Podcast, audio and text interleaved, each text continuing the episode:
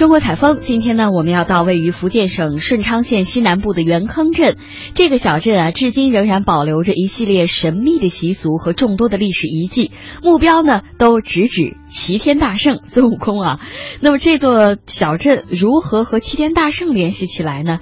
当地为什么又要敬奉齐天大圣，又有敬奉齐天大圣的传统呢？我们跟随记者到元坑镇去一探究竟。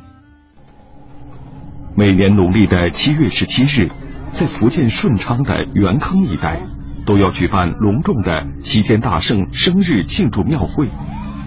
晚上的过火海是最精彩的一项活动，来自四邻八乡的人统统聚集在一起，就仿佛所有的人都瞬间拥有了一种神秘的力量，赤着脚从燃烧的火焰上奔跑过去。这火难道真的不烫人吗？他们真的拥有了超凡的力量吗？在长篇小说《西游记》中，神通广大的孙悟空拥有一身超凡本领，上天入地无所不能。最重要的是，他也叫齐天大圣。那这大闹天宫的齐天大圣，跟这在元坑过生日的齐天大圣有什么关系吗？齐天大圣跟元坑镇又有什么渊源呢？在风景秀美的武夷山脚下，一条名叫金溪的河流蜿蜒地穿过古镇元坑。自宋朝以来，这条河便是进入福建的重要水运通道之一。这位七十四岁的老人名叫于中纯，曾经当过元坑中学校长的他，退休后致力研究元坑镇的历史文化。要了解大圣与元坑的关系，老人说。我们首先要了解这条河。史料上记载，这一条河每天经过这里的山船啊，不少于两三百艘。那从河边到山边啊，并排的街道有三条，商店呢有两百多家。这商品呢，不管是这个金果啊、棉布啊、海货啊、土特产啊。样样都有。元坑位于福建省顺昌县的西南部，距离县城十五公里，距今已有一千多年的历史。繁忙的水上运输使元坑成为了当时的商贸中心，出现了元坑福丰村的朱百万、礁溪村的陈百万、秀水村的吴百万和张百万等大批富商。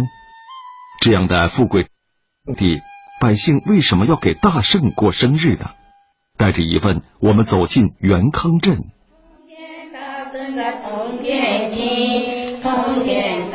这几位年纪稍长的元康人正念念有词的边念经边折纸。据他们说，念的是《通天大圣经》。跟通天大圣讲，要保护我们。风调雨顺，国泰民安，阖家平安。我能翻翻您的经文吗？好的，好的。嗯，大圣住在通天阳。嗯，大圣住在通天野，通天野是山上的意思。嗯。他山上那个山山名叫他住的地方就叫野。嗯。火眼生辉有本领，真假善恶看分明。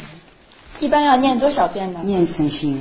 我们一般来讲哦。这样子一片就是这样一个的，嗯，一片就是这样子一个。哦，就是念了这么多遍是吧？嗯，比如说这样这样念一个哈，边这边念边这边念。一般要念够多少？把这个东西要堆满吗？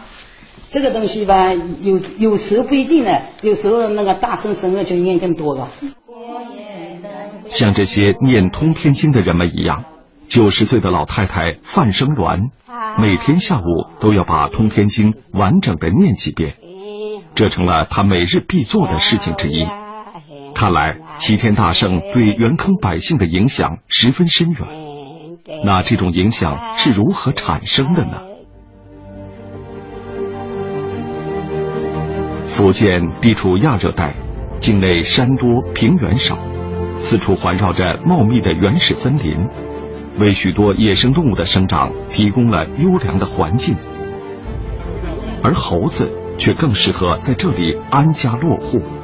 在《民产录》义中有这样的记载：“猴山县多产之，千百围群呼啸跳跃，遍满山谷，他时亦罕见。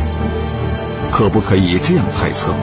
古代闽北人烟稀少，人猴为邻，猴群在觅食过程中，发现人类栽种培育的瓜果、蔬菜、粮食，比野生植物的枝叶、果实更好吃，于是猴群糟蹋庄稼的事情时有发生，猴多为患。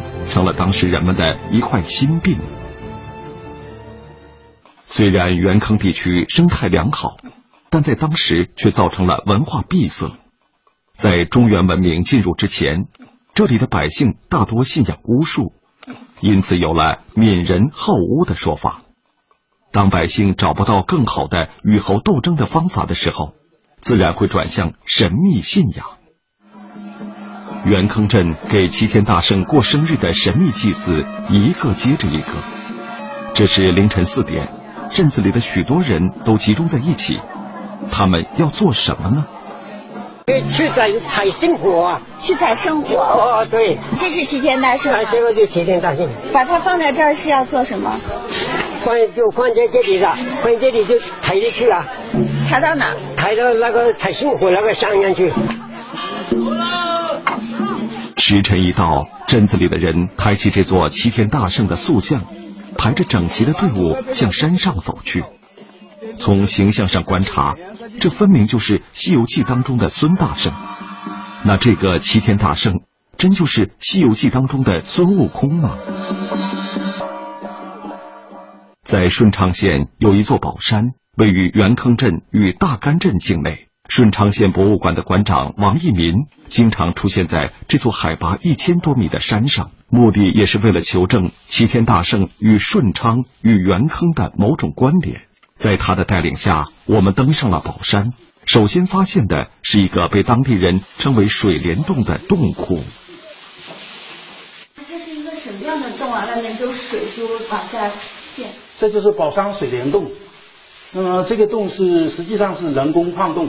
它开凿于北宋元丰七年，宝山这附近就是传说中齐天大圣出生的地方。和当地一些民众的说法，就是齐天大圣的花果山水帘洞。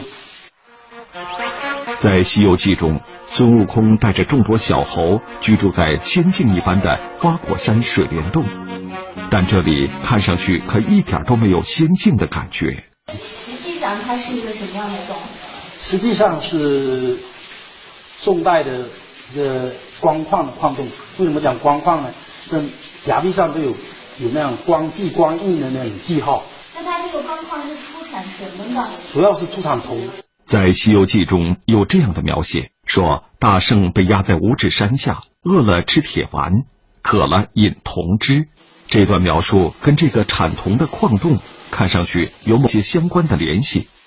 但这个洞却远远早于《西游记》作者吴承恩出生的时期。离开水帘洞，又向山上行进了大约一小时，一组破败的建筑出现在我们眼前。这就是南天门遗址。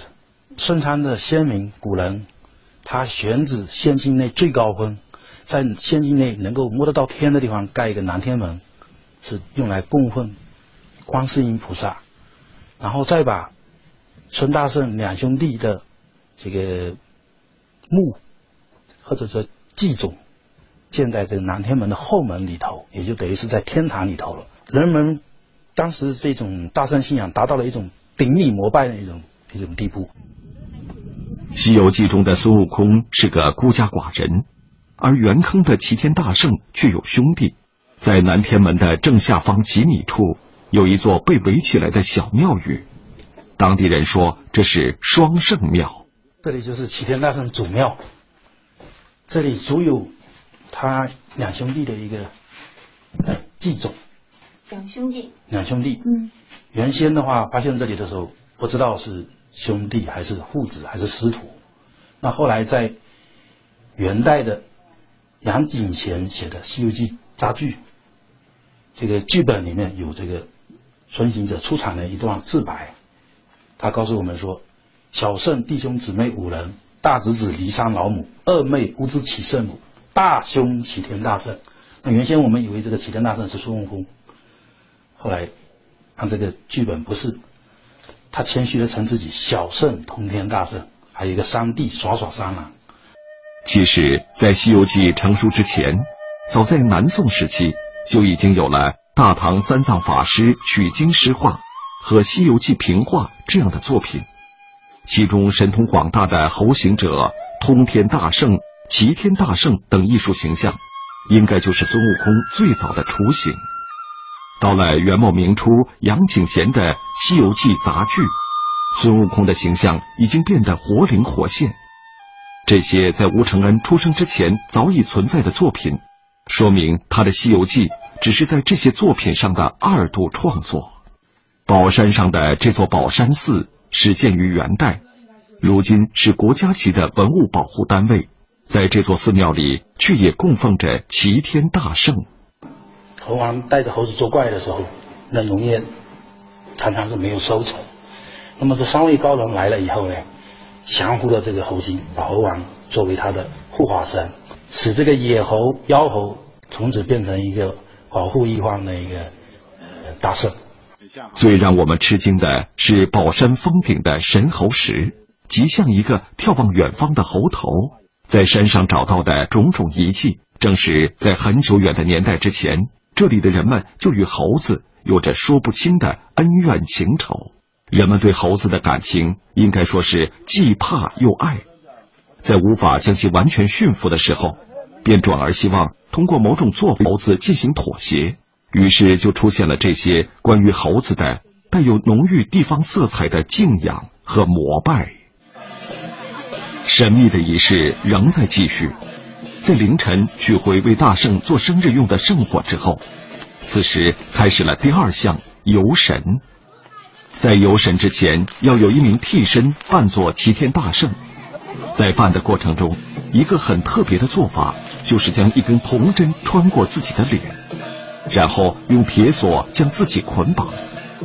据说这样做是为了体现大圣的神通广大、坚韧不屈。但是不知这样做的大圣替身是否会疼，只是让人觉得触目惊心。接下来，大圣替身由众人抬着在镇子里穿行。此时，镇子里的百姓要放炮、上香、做糍粑，以迎接大圣的到来，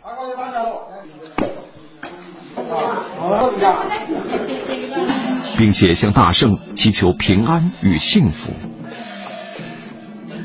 据说，这个习俗在元康一带从宋代开始，一直延续至今。显而易见。在《西游记》成书之前的二百多年前，大圣在这里不仅赫赫有名，并且已经深入人心。